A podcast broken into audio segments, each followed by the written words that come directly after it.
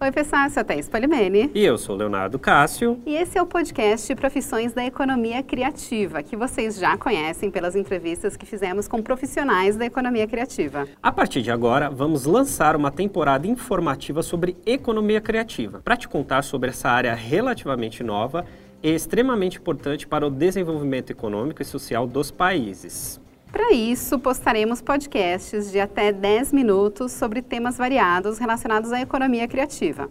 Vai ser toda segunda-feira, às 10 horas da manhã. E para começar, o que é economia criativa?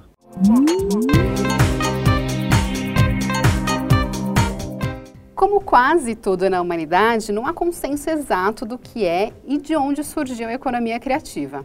Atribui-se sua origem a outra terminologia, indústrias criativas, que foi inspirada no projeto Creative Nation, surgido na Austrália em 94. A essência do projeto era demonstrar a importância da criatividade para a economia e o desenvolvimento de um país. Observando esse acontecimento em 97, o ex-primeiro-ministro do Reino Unido, Tony Blair, convocou diversos representantes do governo e criou uma área multissetorial para analisar tendências de mercado, vantagens competitivas e descobrir quais seriam os setores mais promissores para o século XXI. Os 13 setores de maior potencial identificados. 13, né? Ah, graças a Deus. Foram chamados de indústrias criativas, sob o slogan Creative Britain, com a seguinte definição: Indústrias criativas são, portanto, indústrias que têm sua origem na criatividade, habilidade e talento individuais e apresentam um potencial para a criação de riqueza e empregos por meio da geração e exploração de propriedade intelectual.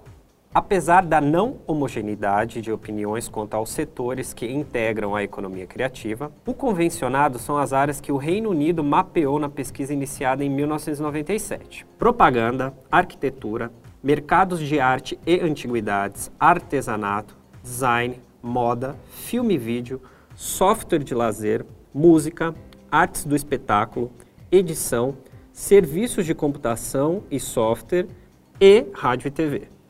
O movimento da economia criativa é interessante por dois motivos principais. Em primeiro lugar, pelo impacto dos bens e serviços produzidos pelas áreas que ela abrange, sendo importante não apenas pela riqueza que gera diretamente, mas principalmente pelos processos de pesquisa e produção que são incorporados por quase todos os setores econômicos. Em segundo lugar, por estabelecer a criatividade como maior capital humano, principal combustível para a produção comercial e artística. Se você quiser saber mais sobre economia criativa, baixe o e-book Cultura Cult Cultural. O link está disponível aqui na descrição. Até segunda-feira que vem, pessoal. Segue a gente no Instagram e se inscreva no nosso canal do YouTube, arroba Culticultura.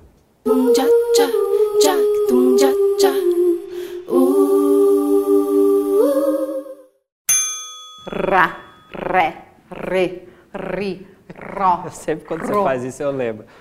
O quê? É, tinha uma música que era A, E, I, O, U, é lambada. Parece que você vai cantar isso. Eu não lembro se era da Xuxa, que diabo que era, mas... Ai, não lembro. Ah, é, eu falava, ela vai falar, é lambada.